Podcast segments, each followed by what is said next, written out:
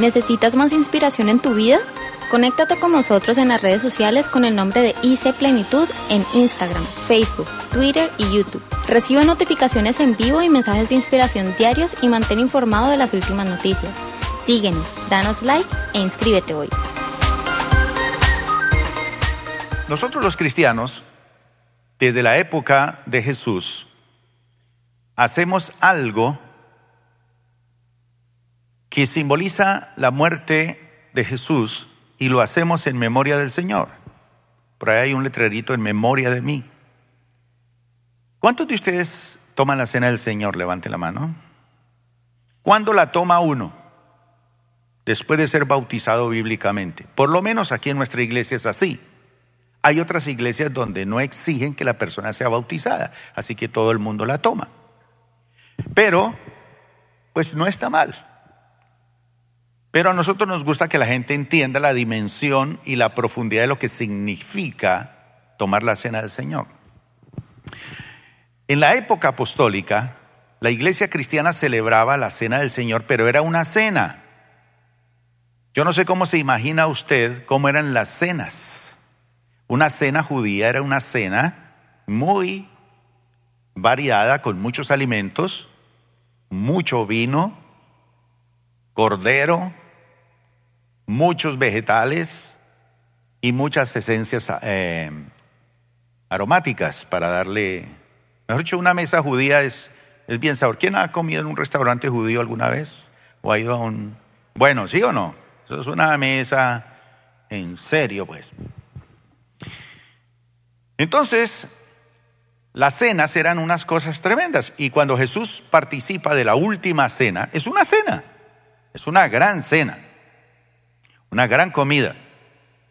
Y cuando comen todos, pues eso se sacian hasta saciarse y quedar. Entonces la iglesia primitiva empezó a celebrar la cena del Señor, pero se empezó a convertir en una comilona. Pues eso, mejor dicho, se volvió un desastre, porque el que comía menospreciaba al que no comía. Eh, no trajo nada. Ese pobre, mire. Y otros comiendo bastante. Entonces, Pablo tiene que poner orden, por ejemplo, en la iglesia de Corinto. Y les dice, bueno, ustedes por favor, si tienen hambre, coman en su casa y vengan a la casa del Señor llenos.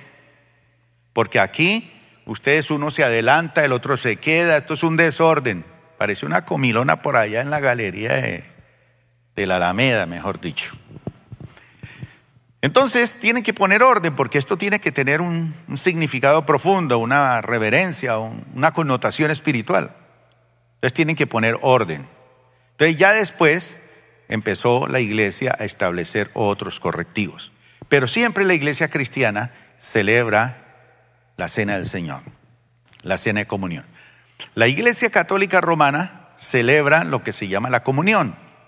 La diferencia entre la celebración de la Iglesia Católica y la Iglesia Cristiana es que los elementos, el pan y el vino, ellos creen en la transubstanciación. Es decir, que cada vez que celebran la misa, siempre es un sacrificio nuevo del Señor. Y cuando participan de la hostia y el vino, creo que ya el vino se lo están dando la gente, pero antiguamente no. Entonces, cada vez que se celebra la misa, se sacrifica nuevamente porque la hostia y el vino es el cuerpo y es la sangre de Jesús. Entonces, cada vez que la gente va a misa, sacrifica nuevamente a Jesús, porque esto no representa, es el cuerpo y la sangre del Señor. La iglesia cristiana tiene otro concepto que no es el cuerpo y que no es sino que representa, que simboliza el cuerpo y la sangre del Señor y lo hacemos en memoria del Señor. Y no estamos sacrificando porque es un solo sacrificio que Jesús hizo. Entonces, ¿dónde nace esta celebración de la Pascua que Jesús celebra? ¿Cuál es la connotación que tiene hasta Jesús? ¿Y qué connotación tiene después de Jesús? Pues bien, la Pascua era una celebración importante de recuerdo de un episodio de liberación. Entonces cuando los judíos celebran la Pascua, era una celebración con una cena que continuaba con siete días de comer pan sin levadura.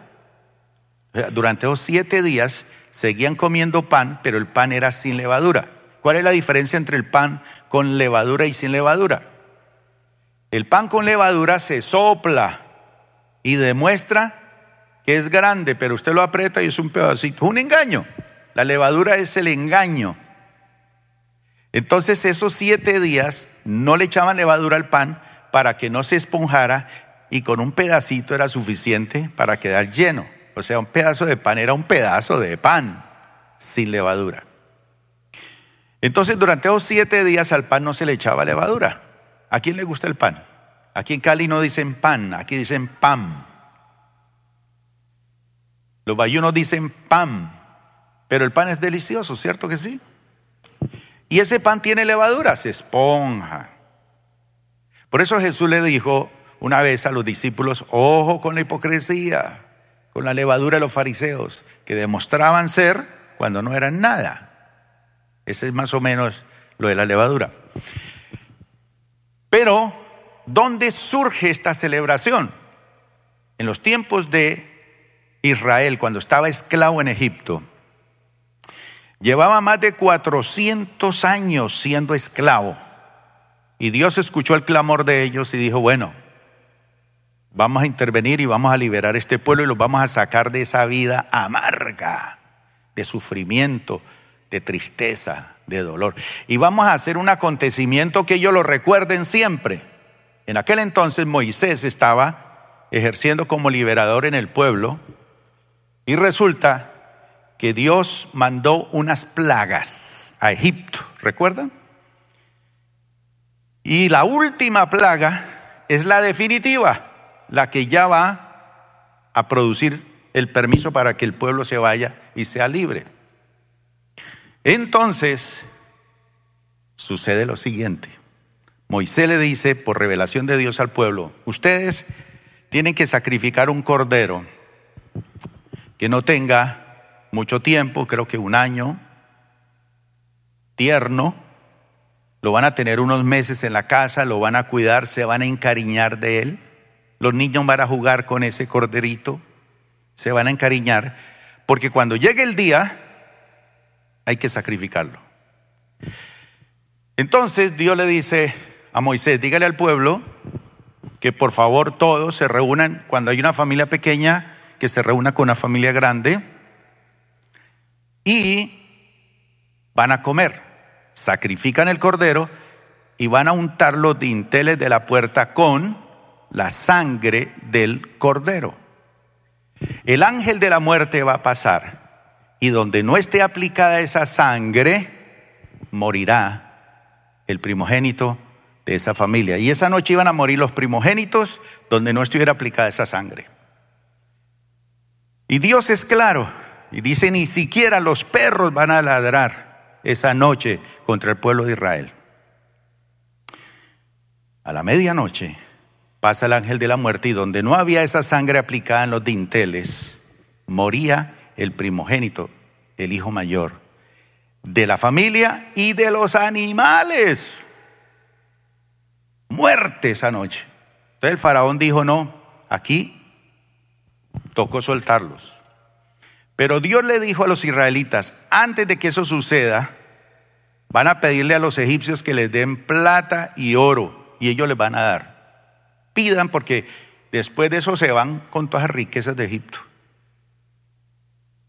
Al venir la muerte sobre eso, eso fue un llanto en todo Egipto, una plaga terrible, y los israelitas tuvieron la libertad y el faraón les dice, váyanse y se fueron. Dejaron a Egipto vacío. Miles y miles y miles de israelitas salieron de una esclavitud, de una opresión, de una vida dura a adorar a su Dios, el Dios de la libertad. A partir de ahí, cada año los israelitas tienen que celebrar esa fiesta, porque es una fiesta de liberación. Hasta el día de hoy la celebran recuerdo de una vida dura en la que Dios intervino para liberarlos de esa condición. Cada vez la celebraban cada año. Entonces los niños preguntaban, ¿y por qué hacemos esto? Bueno, esto es para recordar que nuestra vida fue una vida miserable, triste, oprimida, como esclavos, produciendo para otro. Trabajábamos y otros se comían nuestras cosechas. Cultivábamos las vides y otros se bebía el vino. Mejor dicho, una vida triste, pero ahora el Señor nos liberó y nos da nuestra propia tierra. Una tierra que fluye leche y miel. Tierra de provisión, de bendición. Su propia tierra. Entonces los israelitas están felices celebrando eso. Pero ¿cómo se imagina usted la celebración? ¿Cómo era? Entonces dice aquí la Biblia que llegó el día del festival, porque era un festival de los panes sin levadura. Era una fiesta, pero comer pan con levadura es diferente a comer pan sin levadura. El pan con levadura le da una connotación deliciosa, agradable a los ojos, más suave, rico. El pan sin levadura es duro, es pesado y tiene otro sabor, es insípido, totalmente insípido. Entonces el Señor les dice que además en esta celebración tienen que hacer otras cosas. Y cuando llega este festival, Jesús le dice a sus discípulos, vayan a tal parte, contact, va a haber, es como una, una escena como de película. ¿A dónde la vamos a celebrar? Entonces dice, bueno, Pedro y Juan, adelántense, vayan a Jerusalén. Cuando ustedes lleguen allá, van a encontrar algo raro. Lo primero raro era un hombre con un cántaro. Eso era raro. ¿Quién cargaba los cántaros de agua? Las mujeres. Entonces ver un hombre con un cántaro, pero esa era la, la clave. Jesús hacía sus cosas, ¿no? Esa es la clave. Entonces cuando Pedro y Juan llegan a la ciudad ven el hombre cargando el cántaro. Este es. Y lo persiguen. Llegan a la casa y preguntan. Y él les dice, sí, mire, aquí está todo listo para ustedes. Era la casa de Juan Marcos, de la mamá de Juan Marcos, el que va a hablar más adelante la Biblia. Parece que Juan Marcos fue ese que una vez persiguió a Jesús desnudo, cubierto con una túnica. Juan Marcos fue el que acompañó a Pablo en su primer viaje misionero y después lo abandonó. Y Pablo nunca más lo quiso. Después Bernabé lo tomó y lo restauró y ahí sí dijo, este mes útil. Historia bonita de la iglesia. Entonces en esa casa estaba todo listo y cuando llega la noche de esa gran cena, pues van a celebrar. Ahora, ¿cómo es la imagen que tenemos nosotros de la última cena? ¿Cuál es la imagen que tenemos? El cuadro de Leonardo, ¿cierto? Que no tiene nada que ver, nada que ver con la cena que tuvo Jesús, pero él la graficó así. Obviamente, ese cuadro tiene unas connotaciones, el de Leonardo, pero eso es para otro sermón. Ese no es para hoy, porque ese cuadro transmite la vida y el pensamiento de Leonardo, que era en contra de la Iglesia Católica. Pero eso es otra historia. Pero esa no era la cena así. No había una mesa así donde se sentaban como nosotros. Ellos se ubicaban en el suelo, en una especie como de herradura, y se sentaban alrededor de una mesa, pero al, a nivel del piso casi, y sobre esa mesa ponían todos los alimentos. Entonces, por lo general, la gente se sentaba en el piso y se recostaba sobre el codo izquierdo, sobre un cojín, y iban comiendo. Y entonces iban untando eh, por eso era que tenían que lavarse en las manos, pero también lavarse en qué? Los pies, porque uno sentado en el piso y yo sentado ahí y Oscar ahí al lado con, ¿cómo es que dice? Onicomicosis. Eso se veía feo, se veía feo. Entonces tenían que lavarse en los pies. Eso lo hacía un siervo, le lavaba los pies para que llegaran a la, a la comida, donde todos se sentaban, los pies limpiecitos, las manos limpias. Y aún después de comer se lavaban las manos. Era una situación bien, bien interesante. Pero ya en el suelo, todos sentados alrededor, comiendo en el suelo, y no se usaban cubiertos, sino la mano con, cogían las tortillas y todo y metía, cada uno metía la mano allí. Entonces, si no se lavaban las manos, imagínense, ¿sí? Una comida de 7, 8, 10, 15 personas y todos metiendo las manos sucias sin lavar, pues eso contaminado, pero tienen que lavarse muy bien las manos, porque todos metían la mano y untaban. ¿Y a quién le gusta comer con la mano? Levante la mano. Es delicioso. Comer con la mano. Sí, delicioso. Sí, y luego pasar la lengua y limpiarse.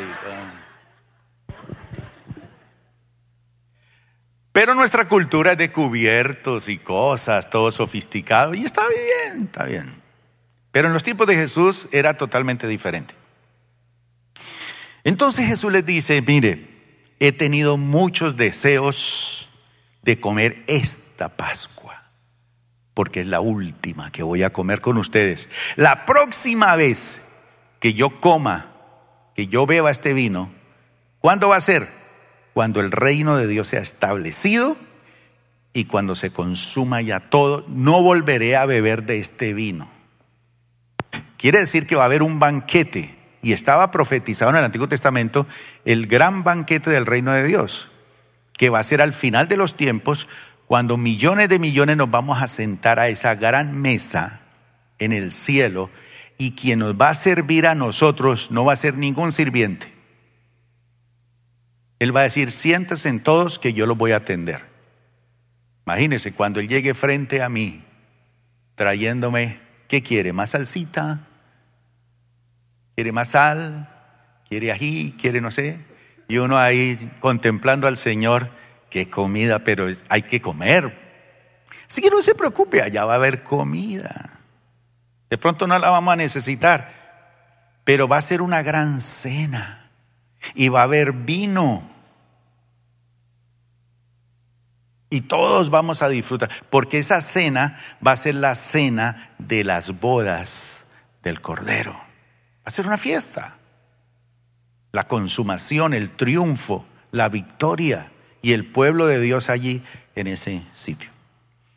Pero Jesús les dice, mire, tenía muchos deseos de comer esta Pascua con ustedes antes que comiencen mis sufrimientos, porque después de esa cena, Él sale para el huerto de los olivos, le dice a sus discípulos, por favor, estoy triste, esto aquí a comenzar un asunto duro y difícil, quiero que oren, por favor, apóyenme en oración. Y él se aleja un poquito más para hablar con su padre.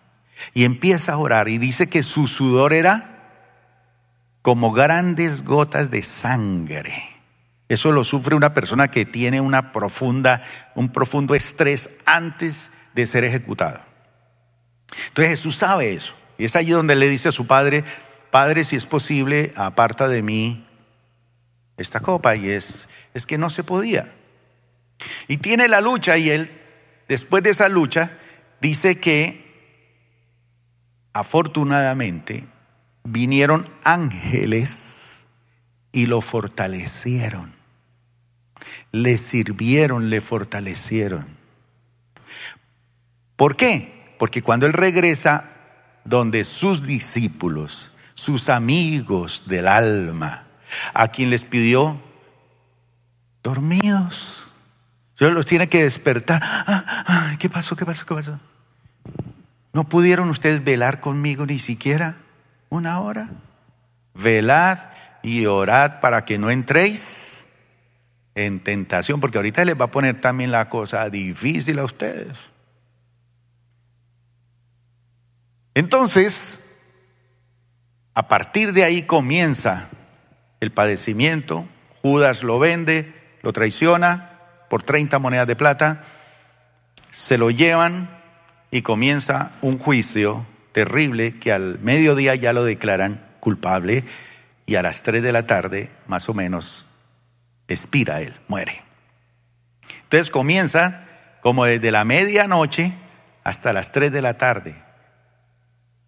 Lo escupen, lo golpean, lo cachetean, lo humillan, le dicen cosas, lo coronan con una corona de espinas y le golpean la cabeza con varas, le laceran sus espaldas.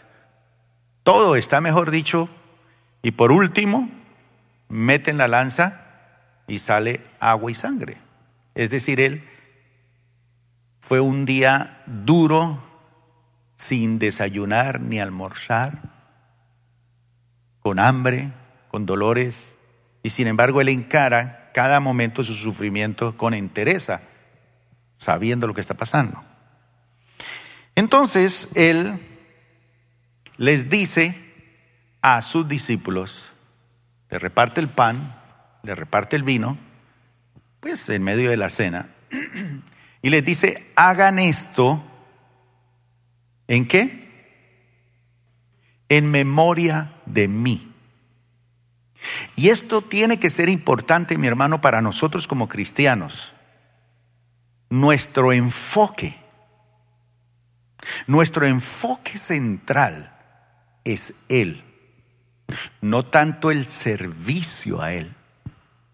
Usted tiene que servirle al Señor, pero nunca debe de perder el enfoque, la prioridad y el objetivo de su vida cristiana, que es adorarlo a Él, amarlo a Él, deleitarse con Él, comunicarse con Él, hablar con Él.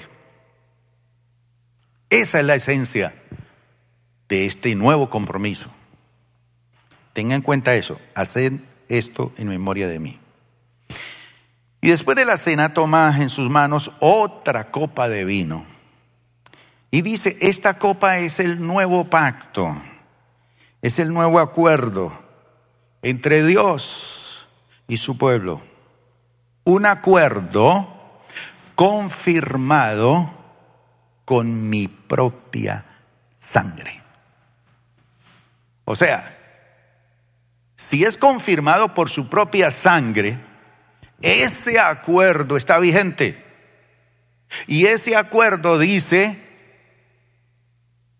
¿qué dice? ¿Lo sabe usted? ¿Qué simboliza ese acuerdo?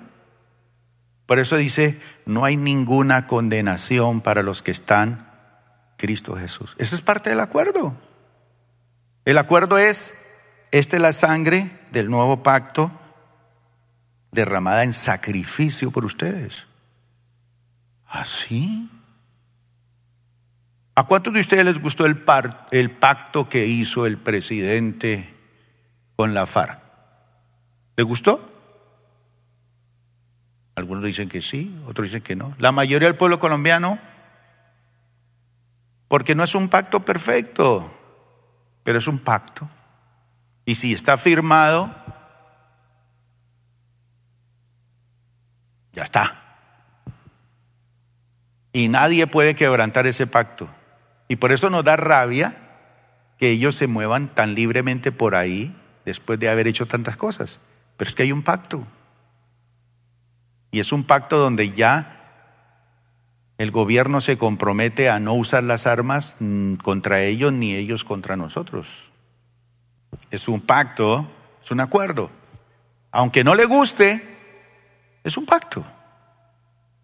Usted se casó con su esposa y hoy después de 20 años dice, ya no me gusta.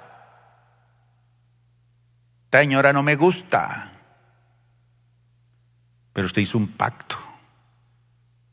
Le toca ya aguantarse. A morir se dijo hacer algo, pero un pacto y no se puede quebrantar. Entonces Jesús les dice a sus discípulos,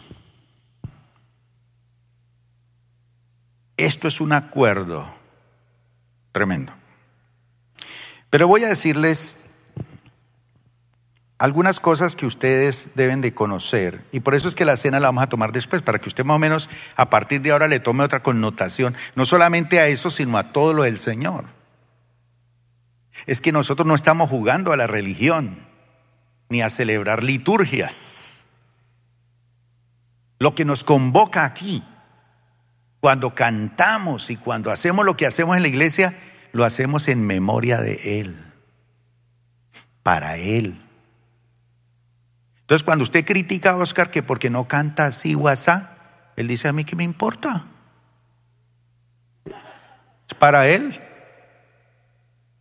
Cuando alguien lava el baño y alguien lo usa o alguien no agradece, él dice, a mí qué me importa. Yo lo hago es para el Señor. Cuando yo vivo la vida cristiana, la vivo para exaltar y glorificarlo a Él. Porque yo hago memoria de Él. Esa es la connotación de este nuevo acuerdo. En memoria de Él. ¿Por qué está usted aquí en esta mañana? Ay, es que es tan rico ir a esa iglesia y aire acondicionado. Y esa es la motivación que lo trae a la iglesia. Otro dice, no, allá van unas mujeres hermosas a esa iglesia. Es otra motivación. Y hay otros que están aquí obligados, porque la mujer los castiga durante la semana si no viene a la iglesia. Te le toca venir, amargado, y viene. Y otros vienen porque es rico venir a dormir a esta iglesia. Pero lo que yo tengo que hacer en este nuevo acuerdo es en memoria del Señor. Por eso Pablo dijo, y todo lo que ustedes hagan, de palabra o de acción, háganlo todo para el Señor y no para los hombres. Y del Señor recibirán la recompensa. Entonces, ¿qué pasa si yo hago algo por usted y usted me recompensa? Pues usted me dice, ay, pastor, gracias por esa orientación que me acaba de dar. Tome este milloncito de pesos, no tengo más. Entonces yo digo, pues gracias. Chévere. O puede que no. Pero es que yo no lo hago por usted, lo hago sí. Con plenitud de, de acción y de todo. Pero es que es para el Señor. No puedo rebajarle nada. Tengo que hacerlo con integridad porque es para el Señor. Si usted trabaja en su empresa, ¿para quién trabaja? Si es cristiano, para el Señor. Pero imagine que usted se lleva el devocional para hacerlo en la empresa. Se roba una hora en su empresa de trabajo para hacer el devocional allá. Se lleva la Biblia para leerla en la empresa en su horario laboral. Ladrón. Se está robando el salario que le están pagando. Usted tiene que ser íntegro en lo que hace. Me gusta cuando yo les hablo así y ustedes se quedan todos fríos. Me gusta. Pero mire cómo era la cena del Señor. Se reunían todos. Lo primero que hacían antes, y esto es bueno que ustedes lo aprendan, porque ¿cuántos de ustedes de vez en cuando salen y hacen un asado o hacen una comida con toda la familia o hacen algo especial? Levanten la mano a los que les gusta hacer así, o un cumpleaños o una, una reunión para invitar a alguien a comer y todo. Usted no la pan, sino comiendo y comiendo y comiendo, y usted no aprovechan ahí para exaltar el nombre del Señor.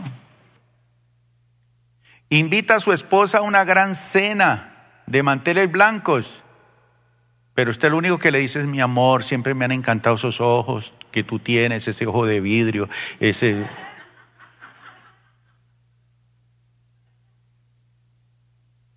Y nunca exaltan al Señor.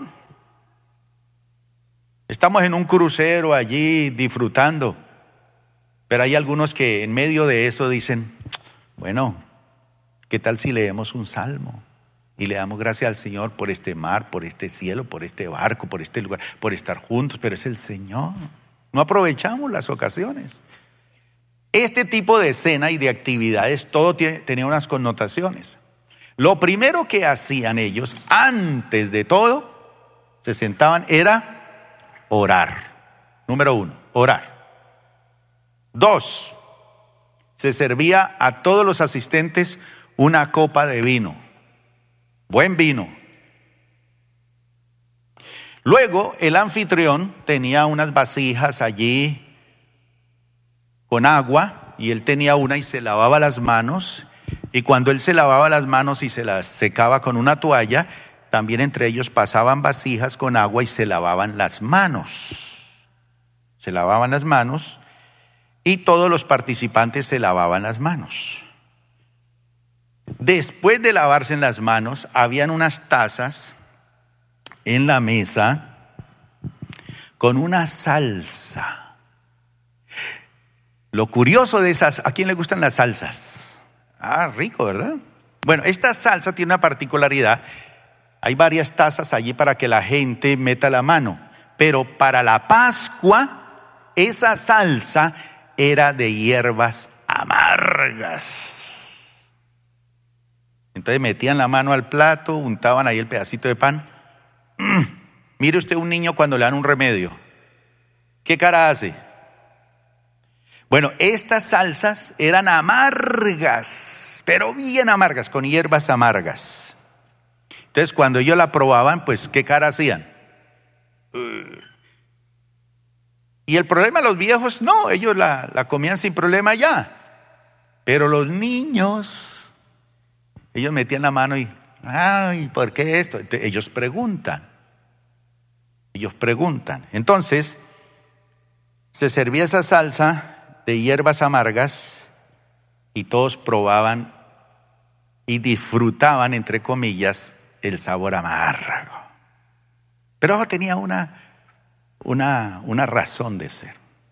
Luego venía el cordero y el plato principal. Ahí cambiaba la cosa. Pero ¿qué simbolizaban esas salsas amargas? La amargura que vivieron ellos durante muchos años. Los sufrimientos, el maltrato, el que le robaban su vino, su comida, que los ponían a trabajar el doble, años de esclavitud. Entonces, 400 años, más de 400 años, ¿cuántas familias han heredado? Entonces, durante más o menos cuatro a seis o siete generaciones han pasado desde que entraron y se volvieron esclavos. Entonces, el bisabuelo, el tatarabuelo, el abuelo, el papá, la mamá, el hijo, el nieto, el bisnieto y todos han vivido una vida de amargura, de dolor, de sufrimiento. Y eso cuando está metido aquí, difícilmente se saca. Las amarguras, los dolores, los sufrimientos, eso no se saca fácilmente. Entonces cuando ellos comen las hierbas amargas, están recordando la amargura de lo que fue su vida. Y luego viene el cordero. Ay, cambia.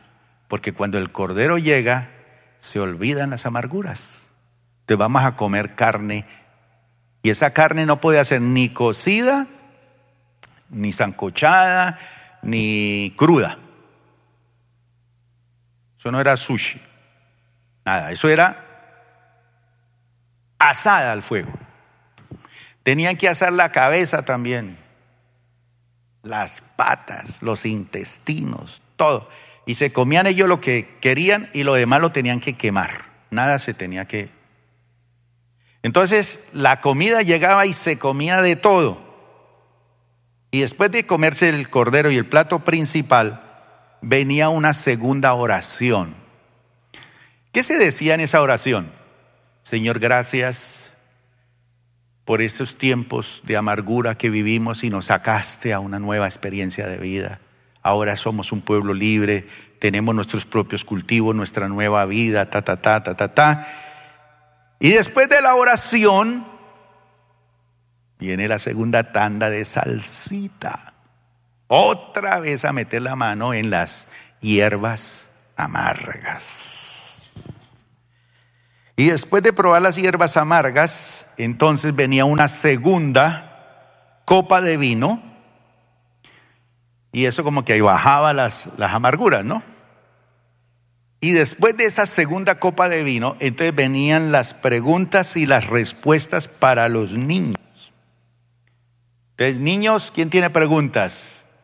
¿A quién le gusta, a quién le gusta que los niños les hagan preguntas? A veces mi nieta me hace unas preguntas bien sofisticadas. Pero ¿qué preguntaría el niño? ¿Por qué tengo que comer esto amargo? Bueno, mi hijito, para que se acuerde, su abuelito, su bisabuelo, su tatarabuelo, nuestro país, nuestra nación, nuestra historia, nuestras raíces. Dios nos prometió esto, pero nosotros por el pecado quedamos en esto y vivimos. Ah, entonces esto simboliza que, que, ellos vivieron una vida amarga y que fue Dios quien los sacó a esto. Ah. ¿Qué más podían preguntar? Para eso era ese momento. Eh, por lo general, ¿qué hacemos nosotros en esos almuerzos? Le ubicamos una mesa a dos cuadras a los niños allá, ¿cierto? Coman allá. No nos interesa. No, aquí no. Los niños forman parte importante de nosotros. Luego de la oración y comer esas hierbas amargas, seguía un canto. Entonces todos los que estaban en la mesa cantaban la primera parte del Salmo 113 y 114. Escúchenlo, imagínese usted sentado a la mesa. Escúchelo, mire. Alabado sea el Señor. Sí, alábenle, oh siervos del Señor. Alaben el nombre del Señor. Pero esto lo decían cantado. Bendito sea el nombre del Señor, ahora y siempre. ¿Qué es eso? Alabado, alábenle, alaben el nombre, bendito sea el nombre del Señor, ahora y siempre. Es exaltación al Señor. En todas partes del oriente al occidente, alaben el nombre del Señor. Alabanza. Y decía el Salmo, o dice el Salmo, Él está por encima de todas las naciones. ¿Creen ustedes eso? Su gloria es más alta que los cielos. ¿Quién puede compararse con el Señor nuestro Dios, quien está entronizado en las alturas? Él se inclina para mirar el cielo y la tierra. Levanta del polvo a los pobres y a los necesitados del basurero los pone entre príncipes. Esa es una connotación de esa cena. Levante la mano aquí los que han sido destinados para el trono. Usted ha sido destinado. El diseño de Dios es que usted ha sido destinado para el trono, para gobernar como príncipe. Ese es el diseño de Dios. ¿Y cuando entra usted en ese diseño? Cuando usted aprende a adorar al Señor. El Señor lo saca de la basura para sentarlo con los príncipes. Eso es lo que dice la palabra. Entonces, cuando usted toma la cena del Señor, usted proclama esto y dice, incluso entre los príncipes de su propio pueblo, fuimos destinados para el trono. El Señor nos sacó de la basura para reinar. Y sigue diciendo el Salmo, a la mujer, levante la mano aquí las mujeres, ahora solamente tenga la levantada la mujer que no tenga hijos, a ver, que no tiene todavía porque no se ha casado, porque no ha podido. Dice, a la mujer sin hijos le da una familia. A la mujer sin hijos le da una familia. Cuando uno llega a Cristo y cuando uno disfruta de este nuevo acuerdo con el Señor, fuimos llamados para ser una familia. Y esta nueva familia a veces lo atiende a uno mejor que la propia familia. Y dice, y la transforma en una madre feliz. Usted fue diseñado para ser madre. Usted fue diseñado para ser padre, pero usted fue diseñado por Dios para ser feliz. Eso es lo que se lee en ese salmo y se come la cena. Fui destinado para ser feliz, para ser madre, para ser padre. Qué rico usted tener hijos. Por ejemplo, hijos espirituales. Qué rico. Saber que usted fue destinado. Sí, el diablo dice usted es una basura y usted se levanta por la mañana y se mira al espejo y dice, sí, Señor Satanás, yo soy una basura. Gloria a Satanás. Y cuando se acerca a su esposa, sí, ya no me lo diga, yo sé, yo sé, yo sé lo que soy. Y va a la escuela y yo sé lo que soy, una basura. Pero este nuevo acuerdo es que Él me levantó del polvo, que Él me levantó de la necesidad, que Él me sacó del basurero y me puso entre los príncipes.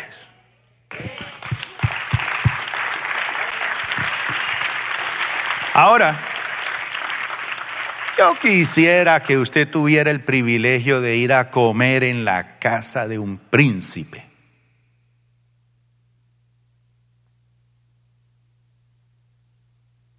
A ver si ese pescado que le sirven allí se parece a ese que le sirvieron en Semana Santa lleno de petróleo, lleno de mercurio, pollo lleno de hormonas, pescado alimentado en esos pozos con estiércol de marrano. Eso es lo que ustedes comen en la mesa.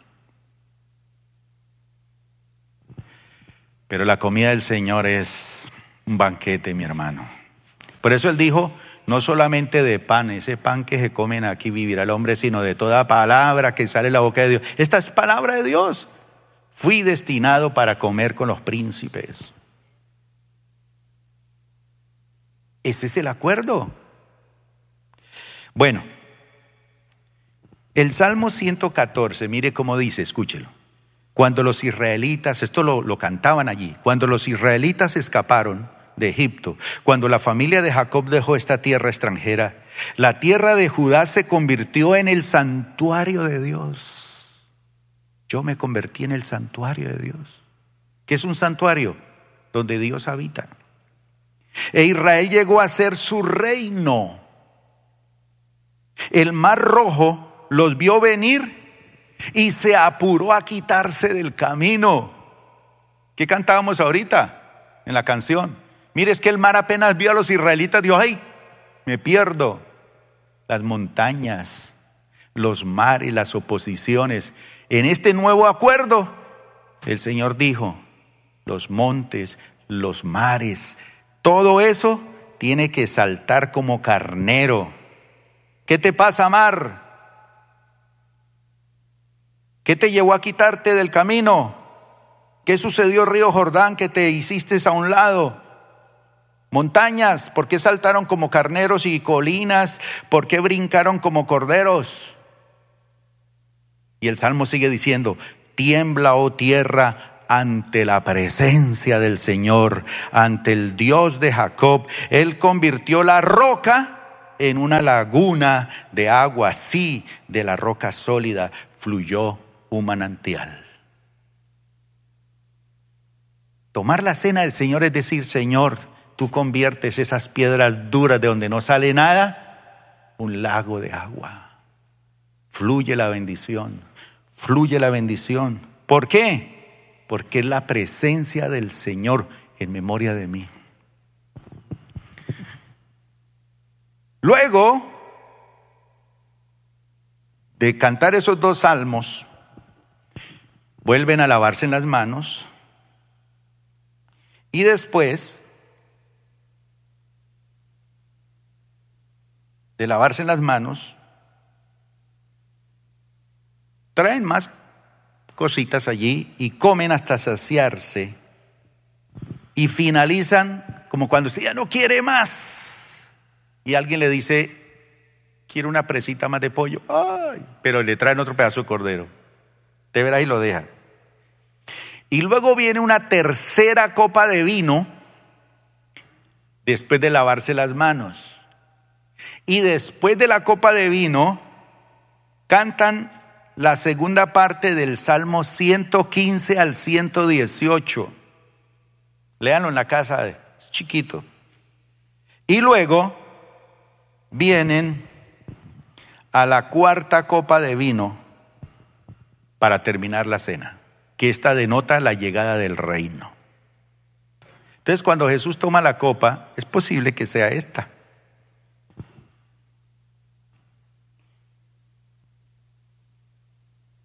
Ya vamos a terminar. Quiero que leamos este pasaje de Isaías 62, 6 al 12, para que vean la connotación, véanlo en la pantalla, de lo que hay que tener memoria. Dice, oh Jerusalén, yo he puesto centinelas en tus murallas. ¿Para qué era un centinela? Para pilas, enemigos. En las iglesias hay centinelas, no chismosos, centinelas. Un centinela, ¿quién es? Es un hombre de oración, una mujer de oración. Y ese hombre y mujer de oración dice, yo noto que el pastor está pálido. Ese hombre debe tener pecado oculto. No. Aunque lo tenga, no piensa usted eso. Usted dice debe ser que la iglesia está pasando o la iglesia está necesitando algo. Oro por ese pastor y lo bendigo. Esos centinelas son los que dicen, notamos que la iglesia está vacía, algo está pasando. La iglesia se está llenando. Necesitamos nuevos orientadores. Ya ese pobre Oscar con ese micrófono viejo, ya no se le entiende lo que dice, necesita un buen micrófono. Yo quiero comprar un micrófono y regalarlo a la iglesia. No vaya allá al centro a comprar un micrófono. Hable aquí con el que sabe, Gerson, dígale, Gerson, yo quiero regalar un micrófono. Uno así sencillo, bueno, que sirva un millón y medio de pesos. Bueno, para el Señor. De ahí para allá hay hasta de 10 millones.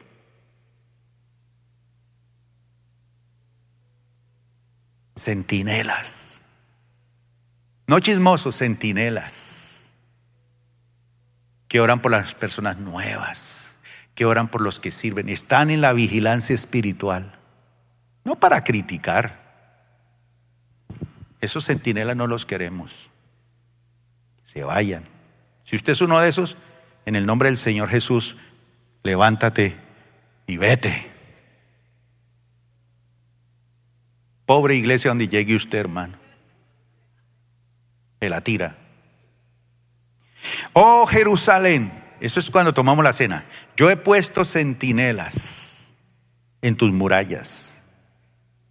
Cuando yo tomo la cena, yo digo, Señor, yo tengo centinelas. ¿Ellos qué? Orarán de vez en cuando, continuamente, de día y de noche. No descansen ustedes que dirigen sus oraciones al Señor. No le den descanso al Señor hasta que termine su obra. Él no la ha terminado. Oscar lo dijo. ¿Sí o no? Por eso este mes es qué? Imparable. Hasta que haga de Jerusalén, hasta que haga de plenitud hasta que haga de Luis Herrera el orgullo de toda la tierra. Y a mí qué me importa si el Señor me exalta, si usted le da por murmurar y criticarme, eh, ese pastor, mire, tiene una iglesia chiquita y ahora es dueño de Cali, le tocó irse para el Pascual Guerrero a hacer cultos allá. Si el Señor dice aquí que va a ser de mí el orgullo de toda la tierra, el Señor le ha jurado a Jerusalén cuando se toma la cena. Y le ha jurado por su propia fuerza. Ese, ese, juramento. ¿Han visto Maduro cuando jura? Lo hace con...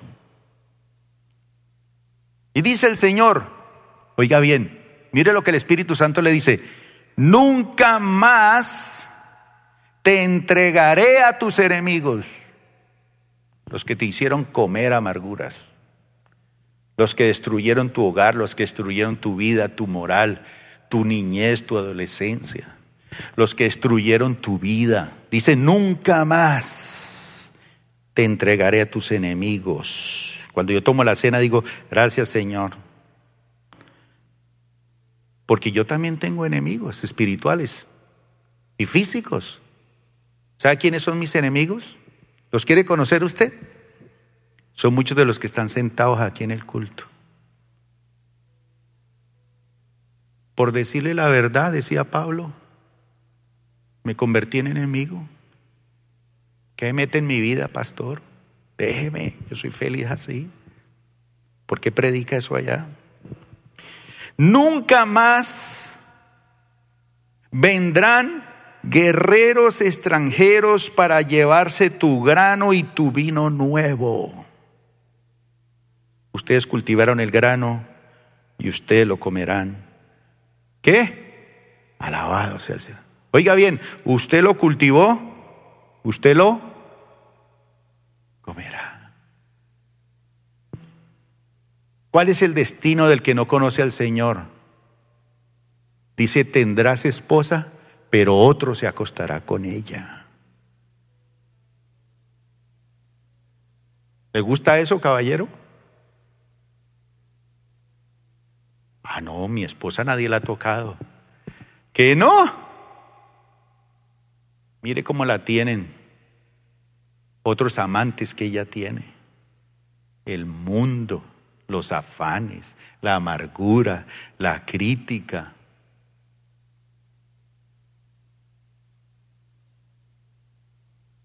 Dentro de los atrios del templo, ustedes mismos beberán el vino que prensaron. Salgan por las puertas Preparen la carretera para el regreso de mi pueblo, emparejen el camino, saquen las rocas, levanten una bandera para que la vean todas las naciones. El Señor ha enviado el siguiente mensaje a cada país. Díganle al pueblo de Israel, miren, ya viene quién? Su Salvador. Vean, Él trae consigo su recompensa. Serán llamados el pueblo santo y el pueblo redimido por el Señor, y Jerusalén será conocida como el lugar deseable y la ciudad ya no abandonada. Pónganse de pie, mis hermanos. Vamos a repartir el pan y el vino.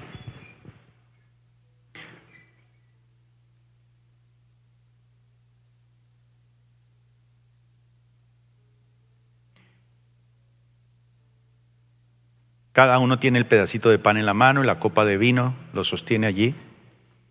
Todos los que son bautizados bíblicamente, ¿no? Los que no, bautícese mi hermano.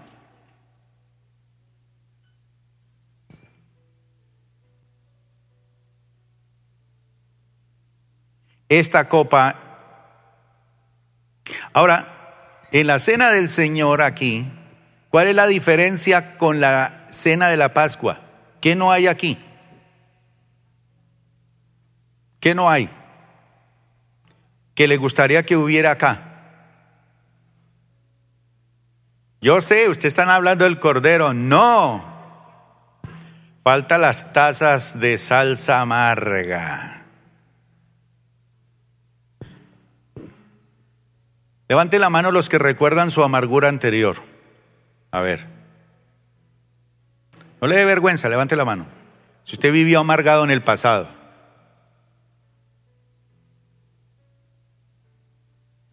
Pero resulta que en esta copa del nuevo pacto no hay salsa amarga.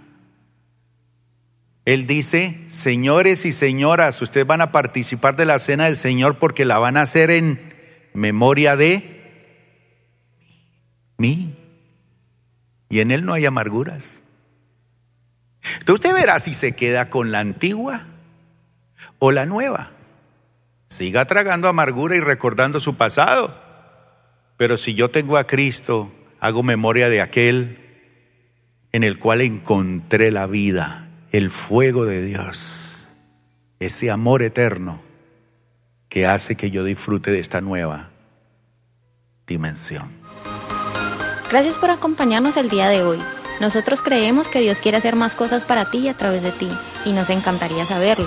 Si has sido impactado por este ministerio, compártelo en nuestro correo electrónico info.plenitud.org. Otra vez muchas gracias por acompañarnos y esperamos que este mensaje sea de bendición para ti.